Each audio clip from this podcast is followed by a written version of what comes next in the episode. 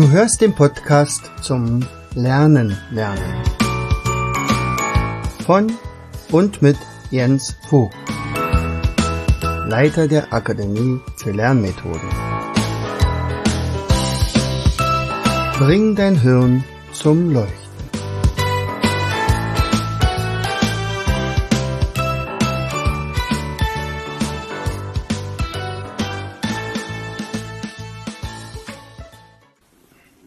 Herzlich willkommen zu einer weiteren Episode unseres Podcastes Bring dein Hirn zum Leuchten. Hier ist wieder dein Jens und ich freue mich, dass du eingeschaltet hast. So, also, wir haben hier äh, in der Akademie eine Mindmap-Ausstellung organisiert und gestern war die große Eröffnung. Naja, groß. vielleicht war der Termin ein bisschen blöd gesetzt. Also es waren vielleicht 25 Leute in der Vernissage. Aber immerhin, äh, die, die da waren, die hatten echt Spaß. Ja? Und vor allen Dingen haben sie auch echt gestaunt. Also wenn du mal die Möglichkeit hast, hier zu uns zu kommen, in die Fürsten, nach Fürstenwald, in die neue Spreestraße 2, dann komm unbedingt hier in diese Galerie auch, weil du kannst mehr, kannst du in kürzester Zeit gar nicht lernen. Also wir haben hier die Personen. Hildegard von Bingen in Mindmap-Form natürlich. Und gleichzeitig haben wir bei Hildegard von Bingen natürlich auch ein paar Kräuter hingelegt und das Kräuterbuch und ein QR-Code, äh, der dann zu weiteren Informationen reicht und natürlich dann alles, was man zu Hildegard wissen sollte.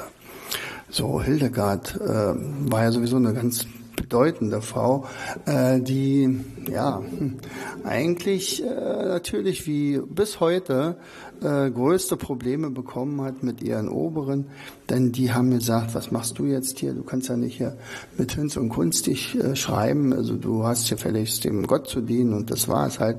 Aber sie konnte natürlich gar nicht anders, weil sie so unglaublich neugierig war und sehr, sehr gelehrsam, hatte eine tolle Lehrerin gehabt und später hat sie dann selber das Kloster geleitet, hat dann sogar ein eigenes Kloster gegründet und so weiter. Und äh, zum Beispiel der Papst, vor den wurde sie natürlich dann auch mal geholt, ja, weil sie ja doch immer gesagt hat, sie ist eine, äh, also Gott spricht durch meinen Mund, also naja, weiß nicht, wie sie dazu gekommen Also sie hatte mal so eine Lichterscheinung gehabt, aber naja, und jedenfalls musste jetzt der Papst entscheiden, ob er dann sie eben als Ketzerin oder als Hexe oder so verbannt. Ähm, sie hatte ihn aber geheilt. Also hat er das clevererweise gemacht und hat gesagt, sie ist heilig zu sprechen. Also sie ist eine Seherin. Und das ist 1147 tatsächlich ein Papstentscheid gewesen. Und daraufhin hatte sie so viel Einfluss bekommen, dass sie ein eigenes Kloster gründen konnte, nämlich ein Benediktinerkloster am Rupertsberg bei Bingen. Und deswegen heißt es ja auch Hildegard von Bingen. So, das sind so Dinge, die hier auf dem Mindmap stehen. Man kann sich also noch mehr informieren. Und dann geht es dann schon zum nächsten, also zum Beispiel zu Johannes Gutenberg. Also du merkst vielleicht schon, dass der Ton heute ein bisschen hallig ist, denn der ist natürlich in unserer großen Halle hier. So, und hier kann man, bei Gutenberg kann man zum Beispiel was drucken. Der war ja auch ziemlich, äh, ja. Hättest du gewusst, dass der eigentlich Johannes Gensfleisch von Mainz geheißen hätte? Ich werde dir mal ein paar Fragen von unserem Quiz äh, nennen. Also, wessen erste Worte in seinem Leben waren, die Suppe ist zu heiß? Es gab tatsächlich einen von den 25 Leuten, die hier hängen, der einfach nicht gesprochen hat. Der hat nicht gesagt Mama und Ball und Auto und sowas. Ja, wenn es ein Auto schon gab. Also, jetzt kannst du ja mal überlegen. Also wer könnte das gewesen sein? Der hat also so lange gewartet, bis er gesagt hat, jetzt ist es Zeit, dann könnte ich jetzt mal anfangen zu reden. Und das könnte gewesen sein Hildegard von Bingen oder Immanuel Kant oder war es Albert Einstein oder war es Wolfgang Johann Wolfgang von Goethe. Also einer von den vier hat wirklich zu Anfang einfach nicht sprechen wollen und dann irgendwann mal sagte er gleich den ganzen Satz, ich finde die Suppe ist heiß. Finde ich sensationell. Ja, und, und dann geht's ja mit dem Fugger weiter, dann die Dürer. Die sind ja übrigens alle nach dem Alter sortiert, ja. Luther mit seinem kleinen Katechismus und der übersetzten Bibel. Wir wollten ja erst noch die Gutenberg-Bibel äh, bei Amazon kaufen, aber die war echt zu teuer.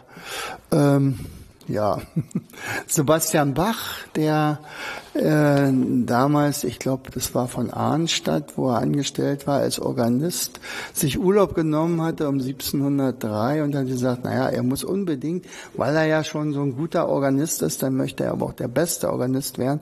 Und demzufolge muss er den Besten sehen.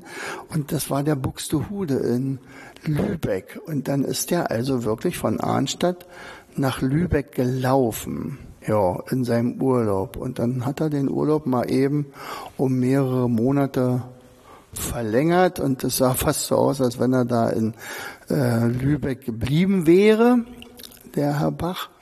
Ähm, aber der Herr Buxtehude meinte, ja, du, das gefällt mir ganz gut, wie du das machst, du hast wirklich was drauf. Ähm, du kannst sogar meine Stelle haben, aber du müsstest meine Tochter heiraten. Und die war hässlich. Ah ja. So, also so Johann Sebastian Bach habe ich übrigens sehr gerne immer am Klavier gespielt. So, dann haben wir Friedrich den Großen, der kommt dann als nächster. Der ist ja 1712 geboren. Äh, ja, über Friedrich gibt es natürlich auch viele Geschichten und wenn man jetzt so seinen Mindmap hier anguckt, dann ist natürlich nur das Wichtigste dabei, aber äh, schon eine ganze Menge. Er war ja eigentlich ein sehr widersprüchlicher Mensch. Einerseits war er ja, er wollte sein, sein Preußen zur Großmacht bringen. Äh, seinem Volk sollte es besser gehen. Einerseits, sie sollten schlauer werden. Sie sollten besser ernährt sein. Das tägliche Leben sollte nicht mehr so beschwerlich sein. Seine Armee sollte die beste werden und sein Preußen sollte so gut äh, funktionieren, dass er so eine Art Musterstaat werden könnte. Äh, also die Ideale der Aufklärung, äh, Duldung der Religion zum Beispiel, Vernunft und Menschlichkeit. Das sind ja Ansätze, die sind ja sensationell zur damaligen Zeit gewesen. Immerhin war das der Absolutismus. Nicht? Und äh, naja, und äh, ja, und in seiner Jugendzeit hatte er natürlich einen tollen Freund, und der von Katten, äh, der allerdings wegen seiner Flucht geköpft wurde. Also der Flucht von Friedrich. Friedrich ist seinem Vater, wollte seinem Vater entgehen, weil er den hat er gehasst und der wollte unbedingt einen Soldaten aus ihm machen. Und er sagt, er hasst das Kriegshandwerk. Und er musste mit vier Jahren schon exerzieren und das, also, naja. So, und dann hat er den Voltaire gehabt, nicht, und so weiter. Und tolle Sachen äh, ja, dreimal Krieg gemacht, Oderbruch trockengelegt, unter anderem dort, also das war ja auch die, sozusagen die Kolonie, die er ohne Schuss erobert hat. Was hat er gemacht? Der war nämlich auch sehr klug. Der hat gesagt, okay, ich brauche Leute, die mir die Oder eindeichen und das Oderbruch urbar machen, also das, was bearbeiten können. So, und das hat er geschafft, indem er die Hugenotten zu sich geholt hat.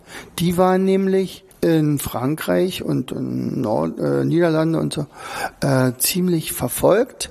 Die sind also geflüchtet massiv und hat er gesagt, bei mir könnt ihr sehr gerne weiter wohnen. Äh, jedem nach seiner Fasson, hat er gesagt. Ja, also könnt äh, an was glauben, was ihr wollt. Das ist mir vollkommen egal. Hauptsache, ihr dämmt mir meine Oder ein. Äh, und dann hat er also praktisch einen Oder-Durchstich machen lassen und hat eine Stromoder draus gemacht. Die wurde jetzt besser beschiffbar und vor allen Dingen, sie überschwemmte nicht mehr regelmäßig die Lande. Und jetzt konnten plötzlich Dörfer angelegt werden. Und wenn man jetzt so durchs Oderbruch geht, dann sieht man solche äh, Dörfer mit Namen wie Vervé oder Beauregard und so. Das sind alles Hugenottendörfer gewesen. Und er hatte damals gesagt, also wenn ihr hier zu mir kommt, dann braucht ihr erstmal eine ganze Weile keine Steuern zahlen und ich gebe euch Land und sogar noch ein Haus. Also das war mal eine äh, Ansiedlungspolitik, nicht? Und bei ihm liegen immer Kartoffeln auf dem Grabstein. Warum? Weil er nämlich für die Brandenburger oder für die Preußen äh, die Kartoffel entdeckt hat, um sie besser zu ernähren. Die haben sich aber eigentlich gewehrt, die wollten das gar nicht, weil Kartoffeln wuchsen ja unter der Erde und das aßen Bauern nicht. Nichts, was unter der Erde gibt. Und jetzt hat er aber gesagt, na, er könnte ja anweisen, nicht? Er ist ja der König, da kann er ja sagen, ihr müsst sowas essen.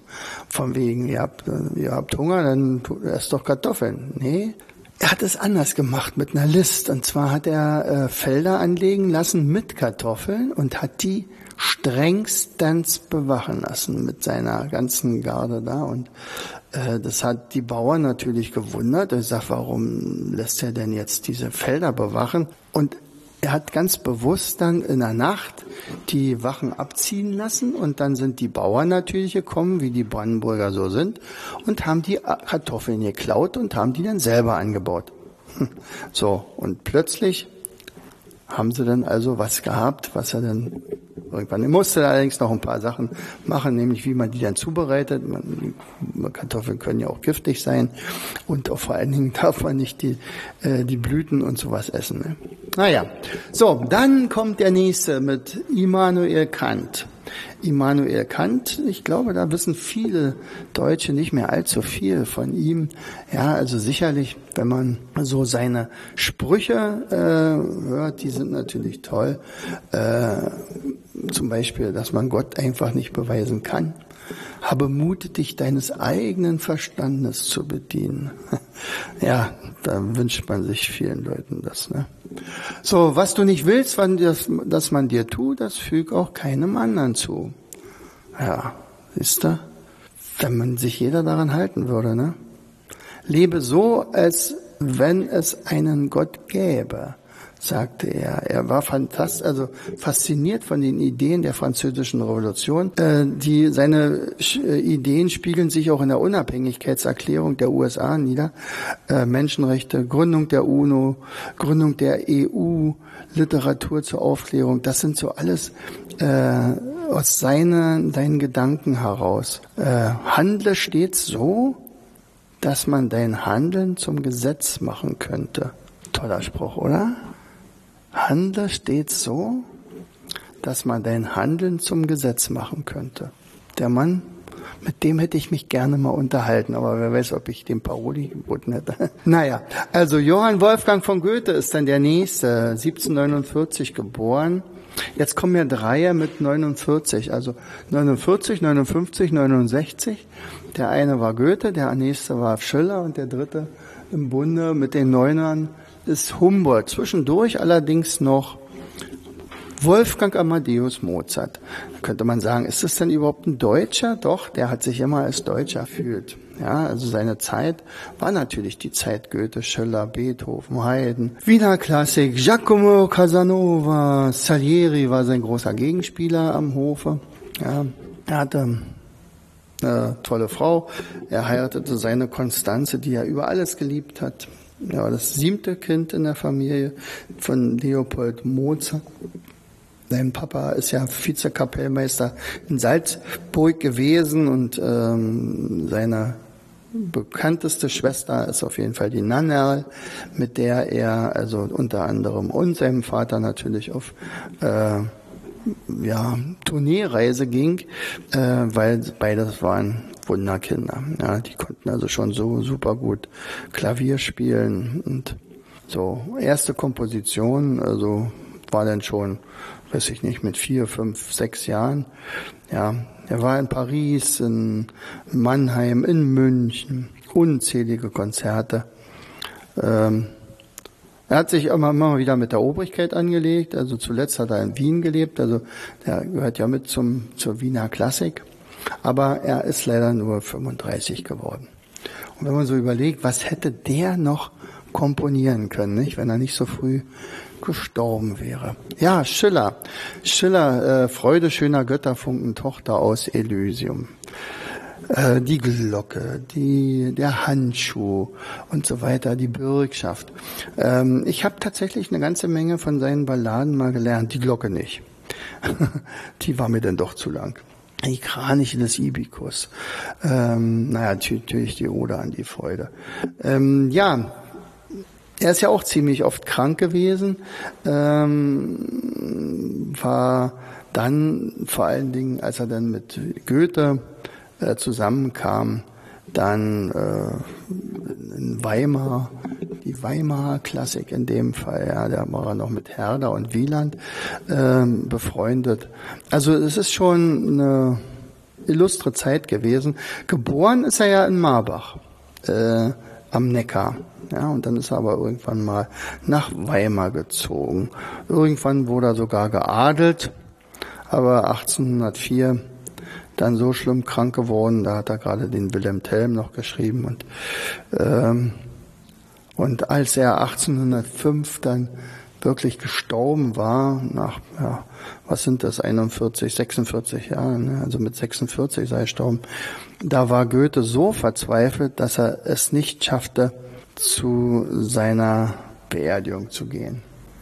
Ja, also normalerweise wäre es ja so gewesen, dass er die Rede gehalten hätte als bester Freund überhaupt. Aber naja. So, ja, äh, Friedrich Schöller, Humboldt. Humboldt ist so einer, ja, tolle, tolle Persönlichkeit. Der hat riesen Glück gehabt, dass er äh, einen reichen Vater hatte, der ihm ähm, 90.000 Taler vererbt hatte. Das sind ungefähr drei Millionen Euro. Und was hat er damit gemacht? Also sein Bruder, der hat ja natürlich auch so viel äh, geerbt. Der ist ein Sprachgenie gewesen und am Ende unzählige Sprachen gesprochen hat. Man, man sagte fast alle, aber ich glaube, das geht glaube ich nicht. Aber er hat in Berlin diese Humboldt-Uni gegründet. Also deswegen heißt die auch Humboldt-Uni.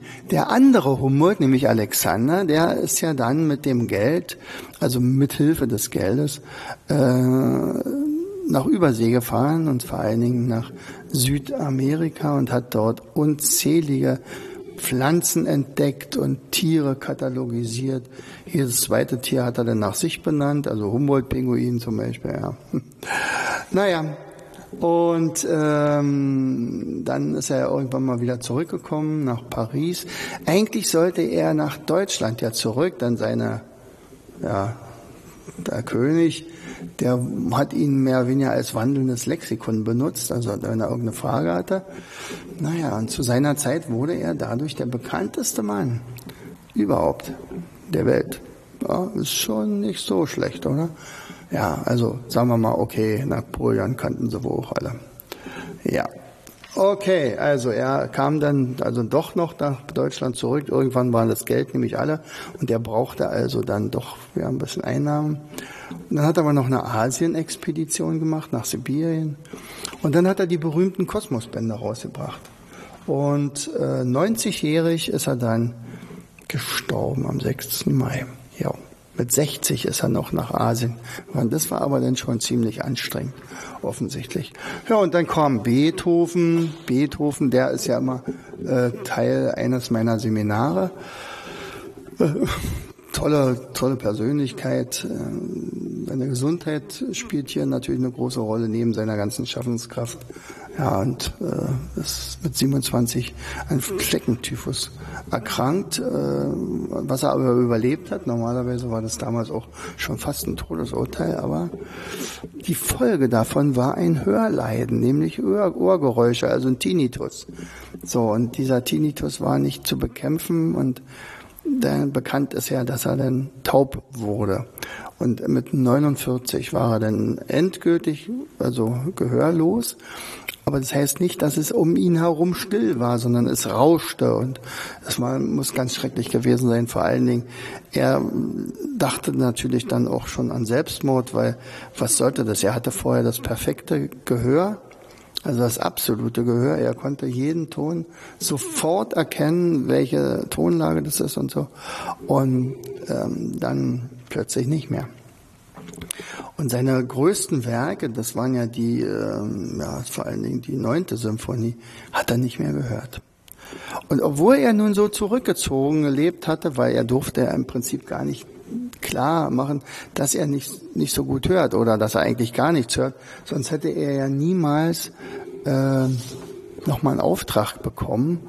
Ähm, hat er sich also dann immer weiter zurückgezogen und am Ende, naja, ist er ja dann auch gestorben. Und jetzt könnte man denken, also wenn er so jähzornisch und launisch und herrschsüchtig war, oft auch äh, angetrunken, weil er ist dann am Ende sogar an Leberzirrhose gestorben. Ich glaube, der hatte wohl zwei, drei Flaschen Rotwein immer so pro Tag konsumiert.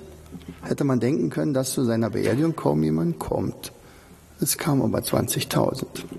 Also die Schulen wurden geschlossen, weil sie gemerkt haben, ihr Beethoven ist gestorben in Wien. Ja, und dann, dann haben wir hier Karl Friedrich Gauss. Karl Friedrich Gauss. Da gibt's ja diese niedliche Geschichte, wo der Lehrer dann an die Tafel schreibt, eins plus zwei plus drei plus vier plus fünf plus sechs und das so weiter bis zu plus 99 und dann habt ihr diesen Vormittag zu tun, äh, um das alles auszurechnen. Er schälte sich dann einen Apfel und las die Zeitung. Und kurze Zeit später stand dann der kleine Karl neben ihm und sagte, 5050 müsste rauskommen. Dann hat er natürlich erstmal eine Ohrfeige gekriegt, weil er sollte ja eigentlich rechnen. Aber da wurde der Lehrer auf ihn aufmerksam und gesagt, oh, wie geht das denn, dass der das so schnell rauskriegt? Und dann hat er gesagt, das ist doch ganz leicht. Also 1 plus 99, 2 plus 98, 3 plus 97 und so weiter. Und das ist, ergibt ja immer 100 und 50 mal 100 sind 5000 und das in der Mitte, die 50 muss ich noch dazu zählen. Also habe ich 5050. Er wurde der berühmteste Mathematiker aller Zeiten, also der Mathematiker Fürst. Er konnte vorher rechnen, bevor er sprechen konnte. Und mit drei hat er die Lohnabrechnung seines Vaters gemacht. Ja, solche Leute imponieren mir. so, der nächste im Bunde wäre dann, warte mal, jetzt kommt noch, ich glaube, ähm, ach ja klar, äh, Heinrich Heine. Heinrich Heine, der seine Matratzengruft äh, in äh, Paris hatte. Der ist ja dann in der 48er Revolution dann abgehauen, da musste raus aus Deutschland, hat dann aber auch noch mal ein ordentliches, ordentliches Buch geschrieben über Deutschland, also Deutschland in Wintermärchen, nicht? Ein neues Lied, ein besseres Lied, oh Freude will ich euch dichten. Wir wollen hier auf Erden schon das Himmelreich errichten. Wir wollen aber wir wollen auf Erden glücklich sein und wollen nicht mehr darben. Verschlemmen sollen nicht der fette Bauch, was fleißige Hände erwarben. Es wächst Herninen Brot genug für alle Menschenkinder, auch Rosen und Myrten, Schönheit und Lust. Und Zuckererbsen nicht minder. Ja, Zuckererbsen für jedermann, sobald die Schoten platzen. Den Himmel überlassen wir den Engeln und den Spatzen. Aus Deutschland ein Wintermärchen. Wer nie im Leben töricht war, ein Weiser war er nimmer. Ja, ein kühnes Beginnen ist halbes Gewinnen. Geld ist rund und rollt weg, aber Bildung bleibt. Oh, schöner Spruch. Otto von Bismarck. Otto von Bismarck, der Eisenkanzler, auch dem haben wir einen Mindmap gewidmet, denn der hat ja auch tatsächlich äh, was bewirkt für Deutschland, er, so widersprüchlich er auch war. Wilhelm II. sagte ja mal, Bismarck ist für das Reich wichtiger als ich. Wilhelm II., der damalige Kaiser. Ja, na, er war ein äh, ich weiß nicht, ob ich den gemocht hätte, wenn ich ihn kennengelernt hätte. Blut und Eisen war seine Politik, also Politik der Stärke. Er war offensichtlich ein sehr verschlagener, aber weitsichtiger Mensch mit also Vision. Der hat gesagt, wir müssen Preußen so groß machen, dass also dieses äh, kleinstaatlicher endlich weg ist. Wir müssen konkurrenzfähig sein den anderen gegenüber, zum Beispiel den Franzosen. So, und demzufolge musste er ja irgendwie auch mal gucken, dass man Frankreich schwächen musste. Und das hat er dann gemacht mit dem Deutsch-Französischen Krieg. Oder auch mit den drei Krieg, anderen drei Kriegen, der dänische Krieg und dann gibt's ja noch den deutschen Krieg, also Deutschland gegen Österreich. Also das war ja ein Fauxpas, das ging gar nicht. Aber wir hatten ja damals gewonnen und als er dann soweit war, dann war klar, also er hatte ganz, also innenpolitisch ziemliche Aufgaben einerseits hat er gesagt, ich brauche eine einheitliche Währung. Das hat er gemacht, nämlich die Mark, Groschen und Pfennig gehen auf ihn zurück. Dann die staatliche Schulaufsicht, dann die Rentenversicherung, Unfallversicherung, Krankenversicherung, soziale Versicherungssysteme. Also, A, das war halt das Zuckerbrot und die Peitsche war, naja, demzufolge möchte ich keine äh, Gewerkschaften, keine Sozialisten und Kommunisten und so weiter. Und die hat er dann regelmäßig verboten. Genau. Sein Abgang war dann allerdings weniger schön, dann ähm, eigentlich, ja, eigentlich hätte man ihm einen großen Abgang verpassen müssen. Also er, er musste 1890 abdanken, weil nämlich sein Kaiser, der Kaiser Wilhelm, äh, dann ja ganz andere Ideen hatte, denn der wollte ähm, nicht, also er, äh, Bismarck war einer, der gesagt hat, okay, wir haben die Kriege geführt, die sind aber okay gewesen, weil wir haben unsere Ziele erreicht und jetzt müssen wir dafür sorgen, dass Europa befriedet wird. Und mit Bismarck wäre es wahrscheinlich nicht zum Ersten Weltkrieg gekommen. Aber als er abgedankt, also als er abdanken musste, also der Kaiser hat Angst gehabt, dass er ihm zu mächtig geworden ist, haben ihn 400 Städte zum Ehrenbürger erklärt. Das ist doch mal was, oder? Und er hat auch gesagt, seine Johanna, das war nämlich seine Ehefrau, die ihm immer den Rücken gestärkt hat, stirbt 1894 und er sagt, mit ihr stirbt meine Seele. Ja. So, wen haben wir denn noch? Dann haben wir natürlich noch Sebastian Kneip. Sebastian Kneip, 1821 geboren. Jo, was ist zum ihn zu sagen? Also ähnlich wie bei Hildegard von Bingen gab es natürlich Stress mit der Obrigkeit, also mit der Kirche. Ja. So und äh, aber ich würde sagen, wir machen das in der nächsten oder einer der nächsten Episoden. Was meinst du? Sonst ist es zu lang für dich. Also, wir starten dann wieder mit Sebastian Kneip. Bis zum nächsten Mal, dein Jens. Du hörtest den Podcast Das Lernen lernen. Bring dein Hirn zum Leuchten. Von und mit Jens Vogt, Leiter der Akademie für Lernmethoden. Gerne lade ich dich ein, uns auf unserer Seite zu besuchen. Klicke einfach auf www afl-jv.de. Hier findest du weitere wertvolle Hinweise, die dein Lernen leichter machen. In unserem Shop www.mindmaps-shop.de wirst du viele praxiserprobte Produkte rund ums Lernen finden. Bis zum nächsten Mal. Dein Jens.